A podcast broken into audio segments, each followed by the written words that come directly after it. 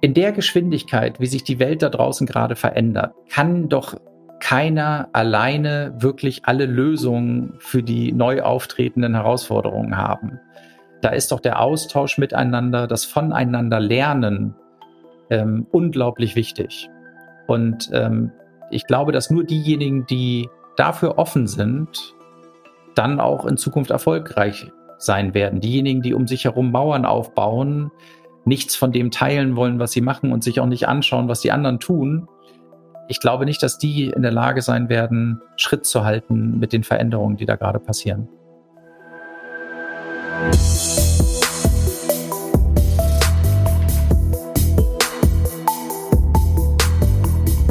Die ZukunftsmacherInnen.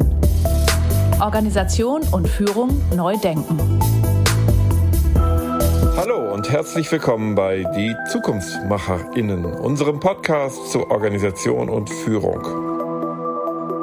In jeder Episode trifft eine Kollegin der USB auf GesprächspartnerInnen aus verschiedensten Organisationen.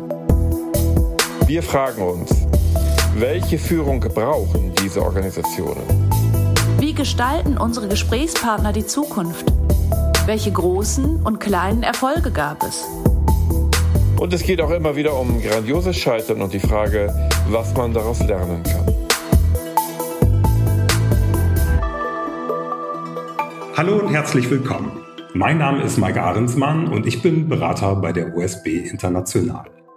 In unserem Podcast Die Zukunftsmacherinnen sprechen wir mit Menschen, die in ihren Organisationen neu denken und handeln und ihre Organisation zukunftsfähig gestalten. Und heute habe ich André Freiheit von Gruner und Jahr zu Gast und freue mich auf ein spannendes Gespräch. Hallo André. Hallo Mike, ich freue mich hier zu sein. Vielen Dank, dass du dir die Zeit nimmst, dass wir heute miteinander sprechen. Ja, freue mich sehr drauf und bin gespannt, äh, was wir jetzt gemeinsam entdecken werden. Du ähm, bist bei Gruner und Jahr International Media Sales und verantwortest die internationale Medienvermarktung. Vielleicht Kannst du zu Beginn kurz was dazu erzählen, was dein Verantwortungsbereich umfasst? Ja, sehr gerne. Also der Bereich International Media Sales ähm, ist ein Teil von Gruner und Jahr. Äh, für die, die Gruner und Jahr nicht kennen, äh, wir verlegen so Marken wie den Stern, die Brigitte, Gala, Schöner Wohnen oder Geo, Kapital. Ähm, und in der internationalen Vermarktung kümmern wir uns darum, ausländische Werbekunden zu gewinnen. Also zum Beispiel italienische mhm. Modekunden, Tourismuswerbung aus Indien, IT-Firmen aus den USA oder Finanzkunden aus Großbritannien, äh, die deutsche Konsumenten erreichen wollen. Und das machen wir über eigene Vermarktungsbüros, äh, die im Ausland sitzen, in England, Belgien, Frankreich, Schweiz, Italien und weiteren Ländern. Und wir haben ein Netz von Handelsvertretern in der gesamten Welt. Und ähm, wir arbeiten nicht nur für Gruner und Ja, sondern auch noch für viele andere Medienunternehmen, wie zum Beispiel den Guardian oder die NZZ oder El Mundo oder die BBC. Und außerdem auch für Airlines wie Lufthansa und British Airways. Mhm. Und vielleicht sollten wir auch dazu sagen, für alle, denen dieser Kontext nicht so gewahr ist, ihr seid Teil der Bertelsmann-Gruppe und, das werden vielleicht viele auch in den letzten Monaten in den Medien verfolgt haben, Ende 2021 begann ein Prozess, dass ihr mit RTL Deutschland zusammengegangen seid. Magst du da vielleicht auch kurz was zu sagen und inwiefern das auch relevant ist? Ja, also wir gehören zu Gruner und Jahr und Gruner und Jahr ist seit dem 01.01.2022 äh, Teil von RTL Deutschland. Vorher äh, waren beide Unternehmen, also RTL und Gruner und Jahr, ähm, Tochterunternehmen von Bertelsmann. Diese Zusammenführung ist eigentlich ein ganz konsequenter Schritt, jetzt auf redaktioneller oder Inhalteseite ähm, sehr viel stärker zusammenzuarbeiten, so wie man das in der Vermarktung zwischen den beiden Unternehmen schon seit längerer Zeit macht. Ich glaube, vor fünf Jahren haben wir begonnen, die äh, Vermarktungsteams von Gruner und Jahr und auch von RTL in der Ad Alliance äh, zusammenzuführen. Die Ad Alliance mhm. ist ja heute ähm, sicherlich der größte crossmediale Vermarkter äh, in Deutschland. Und da steckt ja auch ein bisschen das Thema Leitmotiv drin für unser Gespräch. Es geht nämlich ähm, um Kooperationen und Allianzen. Das ist ja auch ähm, unser Hintergrund, der uns im letzten Jahr gemeinsam begleitet hat. Wir haben eine Netzwerkveranstaltungen durchgeführt für Personen, die äh, Medienvermarktung verantworten in europäischen Verlags- und Medienhäusern und haben die zusammengebracht einerseits zu einem Erfahrungsaustausch, wo man über Themen gesprochen hat, ähm, wie geht ihr mit der Covid-Situation um, wie motiviert ihr eure Vertriebsteams in dieser Situation, aber auch immer wieder geguckt hat, wo gibt es eigentlich Möglichkeiten auch gemeinsam zu kooperieren. Genau, die Grundidee von Together, äh, wie wir diese Veranstaltungsreihe ja genannt haben, war eigentlich äh, ursprünglich eine Präsenzveranstaltung, wo wir die Vermarktungschefs äh, der wichtigsten europäischen Medienunternehmen zusammenbringen wollten für einen Erfahrungsaustausch, weil ich eben der festen Überzeugung bin, dass in dieser sich schnell verändernden Welt wir nur dann erfolgreich sein können, wenn wir möglichst viel voneinander lernen, wenn wir Erfahrungen miteinander austauschen und wenn wir Ansätze finden, auch über Ländergrenzen hinweg ähm, miteinander Ideen zu entwickeln ähm, und Themen gemeinsam voranzubringen.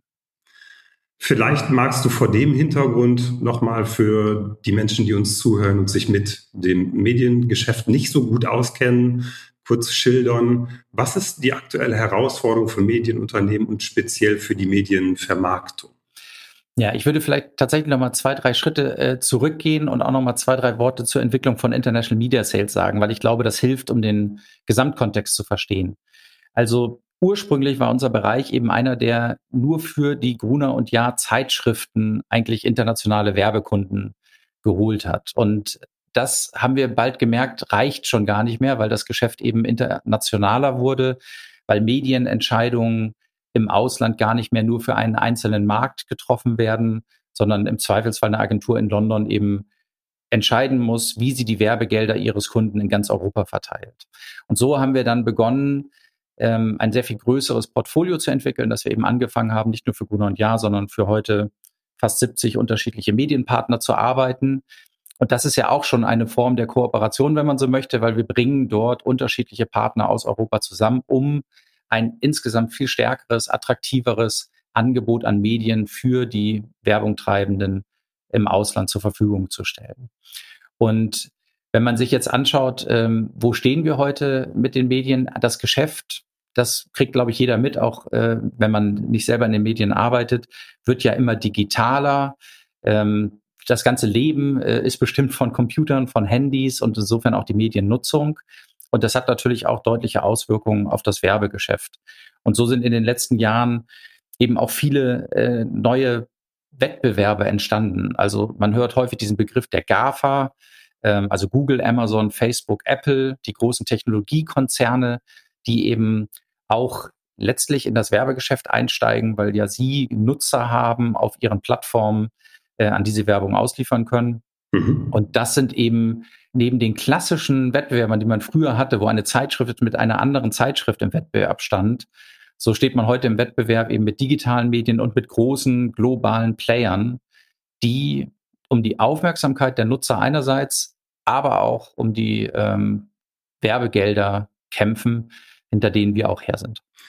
Und welche Rolle spielen Kooperationen bei der Bewältigung dieser Herausforderung?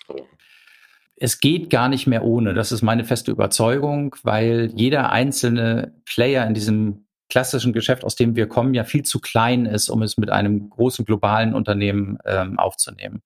Und insofern sieht man, dass an ganz, ganz vielen Stellen in einzelnen Ländern schon viele Kooperationen entstehen. Das sind verschiedene Ausprägungen, also von einfachen Allianzen über Zusammenschlüsse oder Aufkäufe ähm, sieht man eben, wie dort die Partner versuchen, sich zu stärken für diesen Wettkampf in einer sich stark konsolidierenden Medienwelt. Ich kann ja ein paar Beispiele geben. Also, mhm, wenn wir uns anschauen, es gibt in Frankreich zum Beispiel ähm, Gravity oder in England Ozone. Das sind Partnerschaften, wo starke Verlage ihre Nutzerdaten zusammenbringen und auch gemeinsam vermarkten, um auf diese Art und Weise eben in ihrem Markt ein Angebot zu schaffen, was sich behaupten kann gegenüber Google oder Facebook, die ja eben unglaublich viele Nutzer in jedem einzelnen Land haben und damit tolle Möglichkeiten bieten, auch diese ähm, Nutzer gezielt anzusprechen für Werbung treibende. Wir sehen als nächste Ebene würde ich ein Beispiel nennen, das ist die Ad Alliance in Deutschland. Das ist ein richtiger Vermarktungszusammenschluss.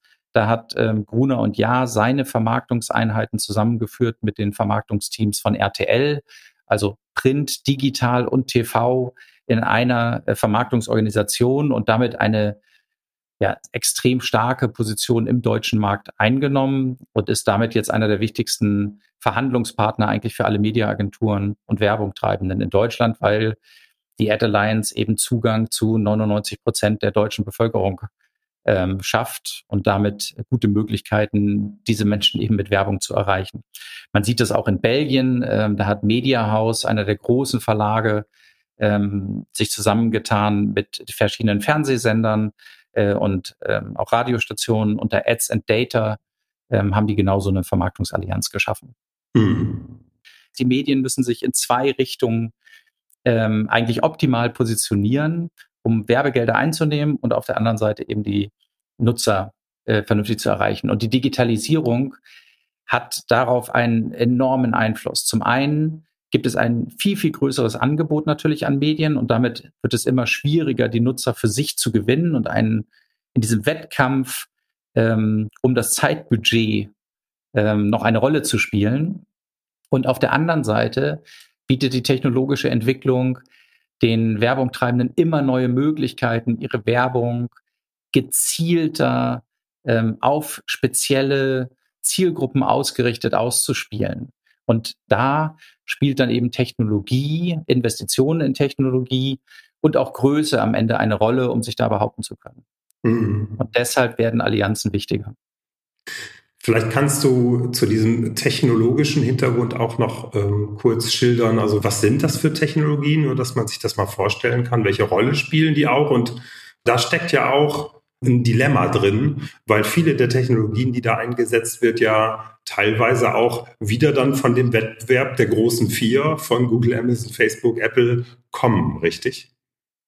Ja, am Ende geht es ja immer darum, äh, dass man eigentlich möglichst viel wissen möchte über die Person, die man jetzt gerade erreicht. Also im digitalen Geschäft, vielleicht um es ganz einfach mal zu machen, wenn ich eine Webseite aufrufe, dann ähm, wird in dem Moment, wo die Seite aufgerufen wird, wird der, der Werbebanner ausgespielt.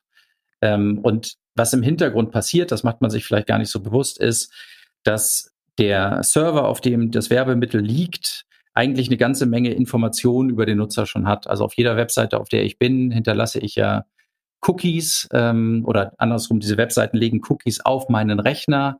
Damit entsteht ein Profil, auf was für Seiten ich unterwegs bin, welche Inhalte ich normalerweise konsumiere, was für Suchanfragen ich in letzter Zeit so gestellt habe, welche Produkte ich online gekauft habe.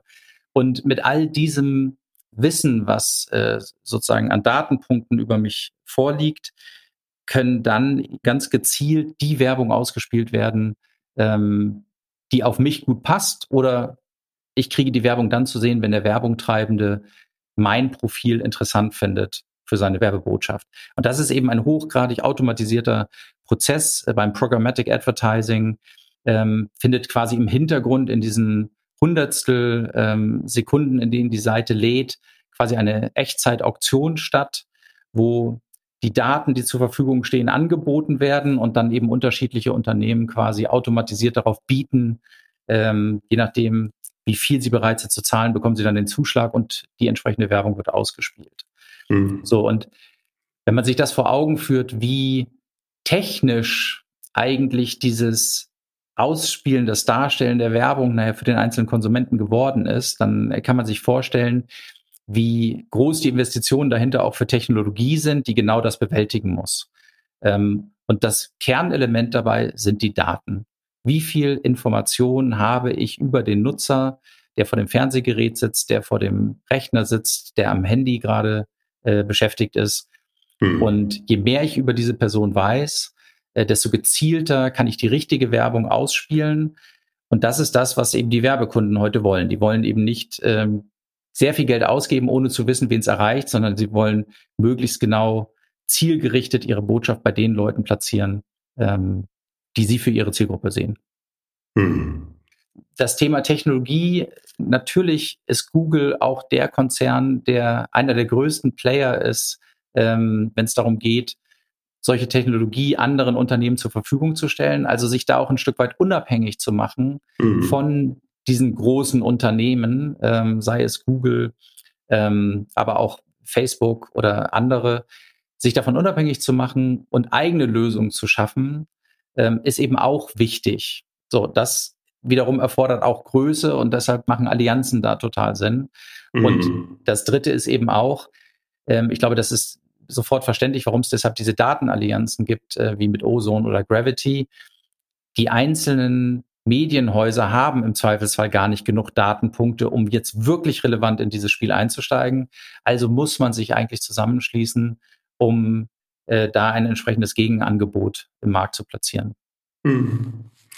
Ich habe ja vorhin gesagt, wir haben im letzten Jahr diese ähm, Veranstaltungsreihe zusammen gemacht und ich habe dich da erlebt als jemand, der sehr dafür brennt für dieses Thema Kooperation über Länder hinaus, auch mit Firmen zusammen, die jetzt nicht unbedingt naheliegende Kooperationspartner sind, sondern einfach sehr diesen Gedanken auch verinnerlicht hat. Gemeinsam sind wir stärker gegen diesen neuen Wettbewerb.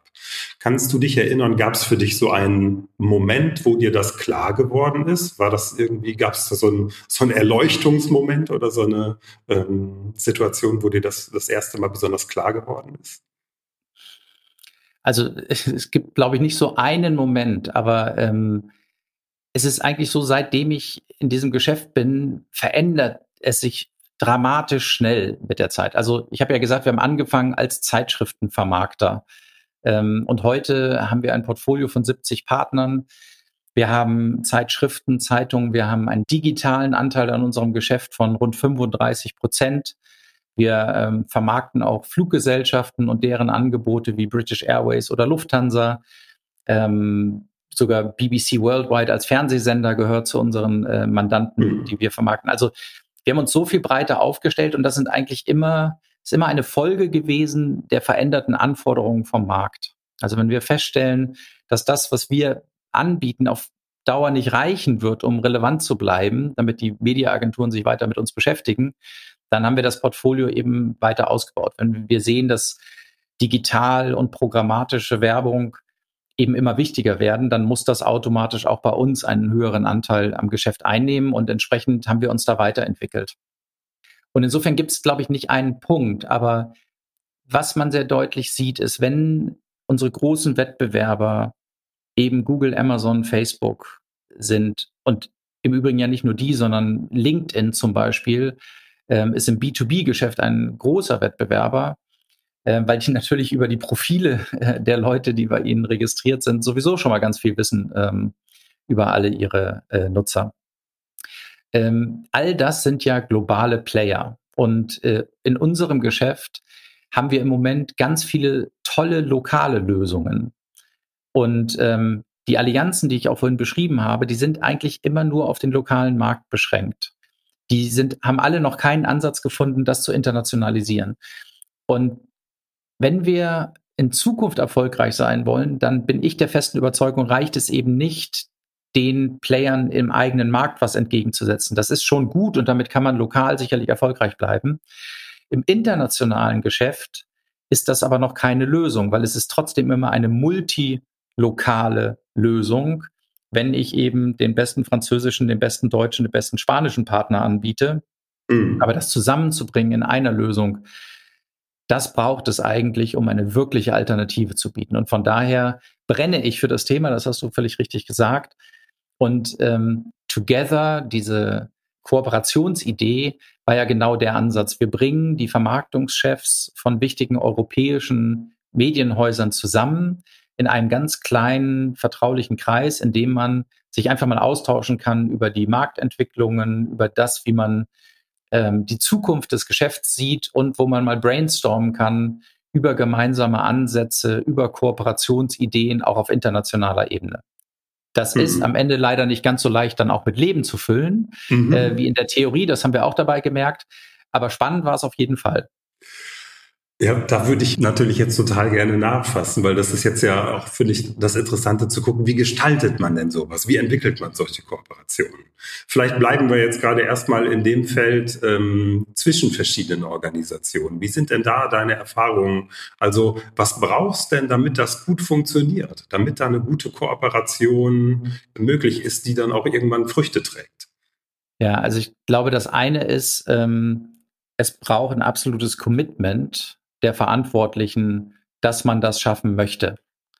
Ähm, das war mit Sicherheit die größte Voraussetzung für den Erfolg der Ad Alliance, dass es sowohl bei RTL als auch bei Gruner und Ja ein ganz klares Commitment dazu gab und eine feste Überzeugung, äh, dass es richtig ist, die Vermarktungsteams zusammenzuführen in einer neuen Organisation.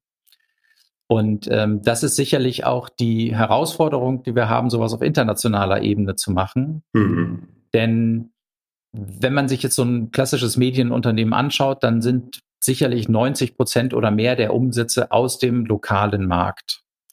Und in der Regel bekommt das internationale Geschäft deutlich weniger Aufmerksamkeit, äh, weil es genug Probleme im nationalen Markt gibt.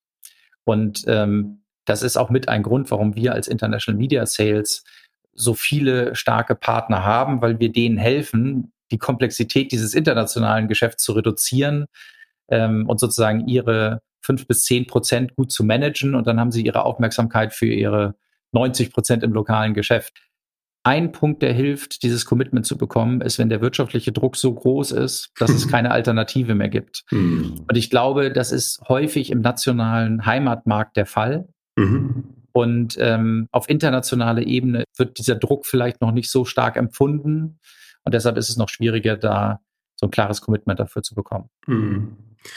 Und gibt es auch Merkmale von Organisationen? Also wie sind die Organisationen, die du als kooperationsfähiger erlebst? Oder wie sind die Führungspersonen, mit denen du da zu tun hast? Wichtig ist dabei die Fähigkeit für den Blick nach vorne und ähm, sozusagen mit einer Offenheit auf neue Themen zuzugehen. Und ich erlebe vielleicht, also es sind natürlich sehr viel mehr detaillierte Ausprägungen, aber ich sage mal, im Kern sind es wahrscheinlich so zwei Grundorientierungen. Es gibt einmal Partner, die sehr auf den kurzfristigen Erfolg ausgerichtet sind. Da geht es darum, für den nächsten Monat das Maximale aus dem Markt zu holen. Ähm, da wird um Konditionen äh, gefeilt, da wird mit sehr viel Druck gearbeitet ähm, und man versucht auf diese Art und Weise das Geschäft zu optimieren. Und auf der anderen Seite, ähm, das ist sicherlich der größere Teil unserer Partner, sind es eben Leute, die an die Kraft einer Partnerschaft glauben. Also die durchaus verstehen, dass eben, jetzt haben wir durch Corona natürlich sowieso äh, große Herausforderungen für das Werbegeschäft, ähm, wenn man Produkte nicht verkaufen kann, weil Geschäfte geschlossen sind, dann wirbt man auch weniger dafür. Das ist ja völlig klar. Mhm. Ähm, aber das sind eben Partner, die den Wert darin sehen, dass wir eine vertrauensvolle Partnerschaft haben, in der sie gute Produkte schaffen, die sich vermarkten lassen und in der wir starke Kontakte in den lokalen Märkten haben zu den Werbungtreibenden, zu den Agenturen und wo wir mit unserer Kundenkenntnis und ihrer Produktexpertise gute Werbeangebote schaffen können. Und ähm, wenn dieses partnerschaftliche und die langfristige Orientierung überwiegt, dann ist das eine gute Quelle für neue Ideen und ähm, auch eine vernünftige und wichtige Basis für Allianzen. Hm. Und gibt es vielleicht auch dann auf der anderen Seite Eigenschaften von Organisationen oder auch von Führungspersonen, wo du den Eindruck hast, dass ist nicht sehr förderlich, um diese Kooperationsbeziehungen und Allianzen aufzubauen und mit gutem Leben zu füllen? Also wer Schwierigkeiten hat zu vertrauen, ähm, wird immer ein schwieriger Partner sein, um Allianzen zu bauen. Hm. Ich bohr mal nach. Ja. Wie gelingt das konkret? Das kann aus meiner Sicht nur über Transparenz funktionieren. Also wenn ich Vertrauen von der anderen Seite haben will, dann muss ich auch von meiner Seite Vertrauen demonstrieren. Mhm. Also, um vielleicht ein Beispiel zu geben, wenn wir neue Partner für International Media Sales gewinnen, dann gehen wir natürlich dahin und erzählen denen, dass wir richtig gut sind in der internationalen Vermarktung und dass sie bei uns am allerbesten aufgehoben sind. Mhm. Und es gibt Wettbewerber von uns, die äh, gehen hin und äh, sprechen Garantien, Umsatzgarantien aus und versuchen auf diese Art und Weise zu überzeugen. Und das machen wir nicht. Also wir gehen, wenn wir uns vorstellen und in Pitches gehen, dann kann es schon sein, dass wir äh, sozusagen einen, einen Forecast abgeben oder dass wir eine Einschätzung abgeben, was wir von dem Geschäft sehen, aber wir machen auch das deutlich, wo wir vielleicht schwächer sind. Und ich glaube, es ist so eine Offenheit, die Fähigkeit, Schwachpunkte oder Fehler einzugestehen, mm. die mhm. dann Vertrauen schafft. Mm. Und ich glaube, nur dadurch, dass man die eigenen Schwachpunkte auch bereit ist, offen zu legen, kann man Vertrauen schaffen. Mhm. Ich erinnere mich daran, das fand ich auch eindrücklich. Ähm, du hast mir mal gesagt, dass es dieses Vertrauen auch in die andere Richtung braucht. Also, dass ihr auch als Partner euren Partnern gegenüber so offen seid, Dinge anzusprechen, die aus eurer Sicht vielleicht äh, besser laufen können. Also, dass ihr auch dieses konstruktiv-kritische Feedback reingebt, dass das auch ein wichtiger Teil ist für eine stabile Partnerschaft. Magst du da noch was zu sagen vielleicht? Also wir haben ja ein, eine ganz tolle Möglichkeit, eigentlich unseren Partnern ähm, Impulse zu geben, weil wir mit so vielen unterschiedlichen Medienhäusern zusammenarbeiten, aus unterschiedlichen Märkten. Das heißt, alle haben unterschiedliche Rahmenbedingungen und die meisten finden unterschiedliche Lösungen äh, für ähnlich geartete Probleme. Und ähm, natürlich sozusagen geben wir keine internen Geheimnisse oder so weiter. Ähm, aber dadurch, dass wir mit so vielen Partnern arbeiten, haben wir einen recht breiten Blick auf das, was das internationale Geschäft ausmacht. Und da können wir schon sehr kritisch auch zurückspielen, wenn manche unserer Partner sich vielleicht damit schwer tun, ihre Angebote optimal auf den Markt auszurichten oder wenn es eben eine größere Flexibilität, eine andere Form von Angeboten braucht als das, was ähm, aktuell angeboten wird. Und das spielen wir auch genauso deutlich zurück. Ähm, und das mögen auch nicht unbedingt alle Partner. Ähm, mhm. Aber diejenigen, die sich das zu Herzen nehmen und dann etwas bei sich verändern, sehen hinterher auch den Erfolg daraus. Und am Ende ist es doch so, in der Geschwindigkeit, wie sich die Welt da draußen gerade verändert, also durch Corona hat ja auch der technologische Fortschritt nochmal einen solchen Boost erhalten, kann doch keiner alleine wirklich alle Lösungen für die neu auftretenden Herausforderungen haben. Ähm, hm. Da ist doch der Austausch miteinander, das Voneinander lernen ähm, unglaublich wichtig. Und ähm, ich glaube, dass nur diejenigen, die dafür offen sind, dann auch in Zukunft erfolgreich sein werden. Diejenigen, die um sich herum Mauern aufbauen, nichts von dem teilen wollen, was sie machen und sich auch nicht anschauen, was die anderen tun. Ich glaube nicht, dass die in der Lage sein werden, Schritt zu halten mit den Veränderungen, die da gerade passieren. Mhm. Mich würde interessieren, wie gestaltet man denn diese Kooperationsfähigkeit gut in der eigenen Organisation? Und wie erlebst du das bei euch? Also wie unterstützt die Organisation dich dabei, kooperationsfähig zu werden, Dinge auszuprobieren, dich auf solche neue Entwicklungen einzulassen? Ich glaube, ein ganz wesentlicher Punkt dabei ist ja erstmal, sich bewusst zu machen, was da draußen auch passiert also nicht jeder hat ja äh, immer den direkten Marktkontakt äh, und kriegt deshalb überhaupt mit, äh, wie sich die Dinge verändern. Und insofern ist sicherlich eine, eine regelmäßige Kommunikation und überhaupt erstmal das Bewusstmachen für diese Veränderung total wichtig. Also bei Gruner und Ja, finde ich, äh, ist das über die letzten Jahre sehr gut passiert, über so Formate wie Flurfunk, äh, in denen die Geschäftsleitung äh, oder auch verschiedene Bereiche ähm, Einblick geben in das, was sich so verändert und was die geplanten Reaktionen des Unternehmens darauf sind. Einfach dort eine Transparenz zu schaffen, ähm, am Ende die Mitarbeiter als mündige Menschen zu behandeln und äh, mhm. eben nicht zu sagen, ihr werdet schon sehen, was passiert, sondern wir machen das transparent. Ich finde, das ist total wichtig. So, dann hat man überhaupt mhm. erstmal auch als Mitarbeiter ein Problembewusstsein. Und das kann auch Angst machen, weil man dann sieht, dass die Zukunft nicht automatisch erfolgreich ist. Ähm, und dann braucht es eben, finde ich, Angebote, die helfen, damit umzugehen. Und das, also kann ich jetzt für Gruner und Ja sagen, ist wirklich gut gemacht worden über die letzten Jahre, weil wir dort ähm, wahnsinnig viele Angebote über die Personalentwicklung bekommen haben.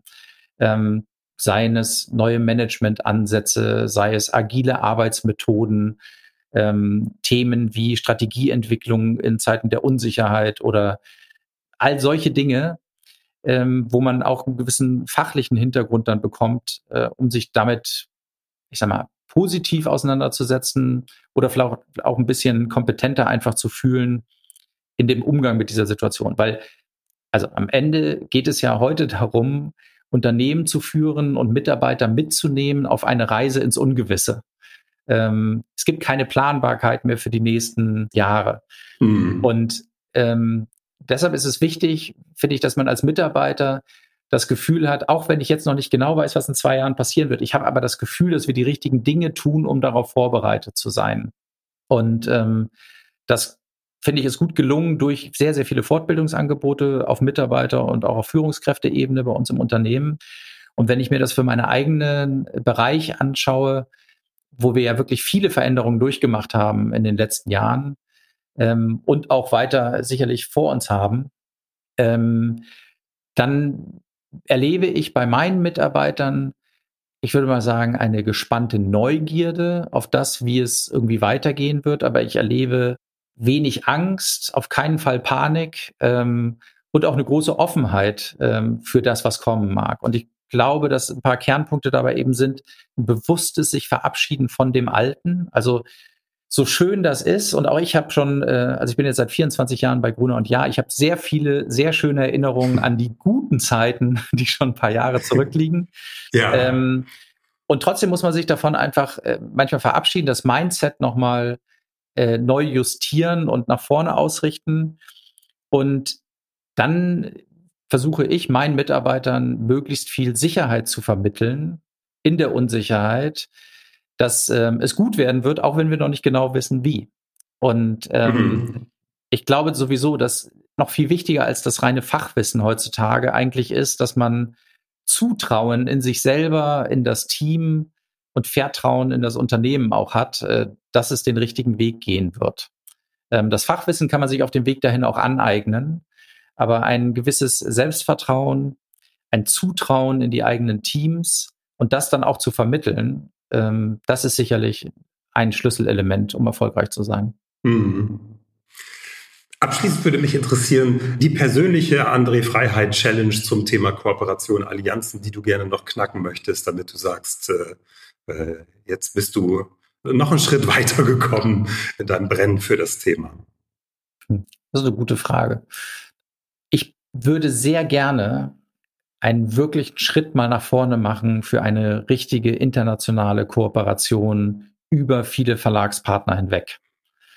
Und ähm, dafür ist sicherlich eine wichtige Grundvoraussetzung, eine technologische Lösung zu finden, in der wir Inventare dieser Partner gut zusammenbringen können. Das ist eigentlich so die nächste große Challenge, die ich vor mir sehe. Und ähm, ich hoffe eigentlich, dass wir dazu äh, den geeigneten Partner finden für die technologische Seite und dass es dann gelingt, auch ausreichend Partner ähm, aus unserem Netzwerk zusammenzubringen, um da mal wirklich etwas Großes auf die Beine zu stellen. Also das ist so mein Wunsch, den ich vor Augen habe. Und was braucht es dafür? Ja, wahrscheinlich einfach ganz, ganz viele äh, Gespräche, ähm, um immer wieder dafür zu werben. Und am Ende, ähm, glaube ich, braucht es auch noch etwas mehr Druck auf das Geschäft, wahrscheinlich auch im internationalen Umfeld, mhm. damit die Notwendigkeit ähm, von allen als, ja, als ausreichend groß gesehen wird, um da jetzt zu handeln. Mhm. Ja, dann drücke ich dir die Daumen, dass diese Herausforderung dir begegnet und du in der Lage sein wirst, die gut mitzugestalten. Ja. Ähm, ja, ist schön zu sehen, dass du so brennst für das Thema. Das ähm, finde ich wirklich sehr inspirierend und vielen, vielen Dank für deine Eindrücke und den Austausch. Ja, danke dir, Mike. Das hat Spaß gemacht und freue mich auf das nächste Mal, wenn wir uns wieder über den Weg laufen. Tschüss. Bis dann.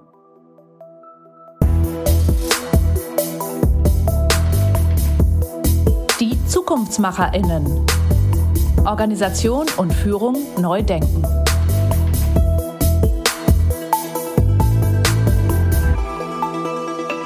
Das war unser OSBI-Podcast Die Zukunftsmacherinnen. Alle OSBI-Podcast-Beiträge finden Sie unter osbi-i.com und auf allen bekannten Plattformen. Vielen Dank fürs Zuhören.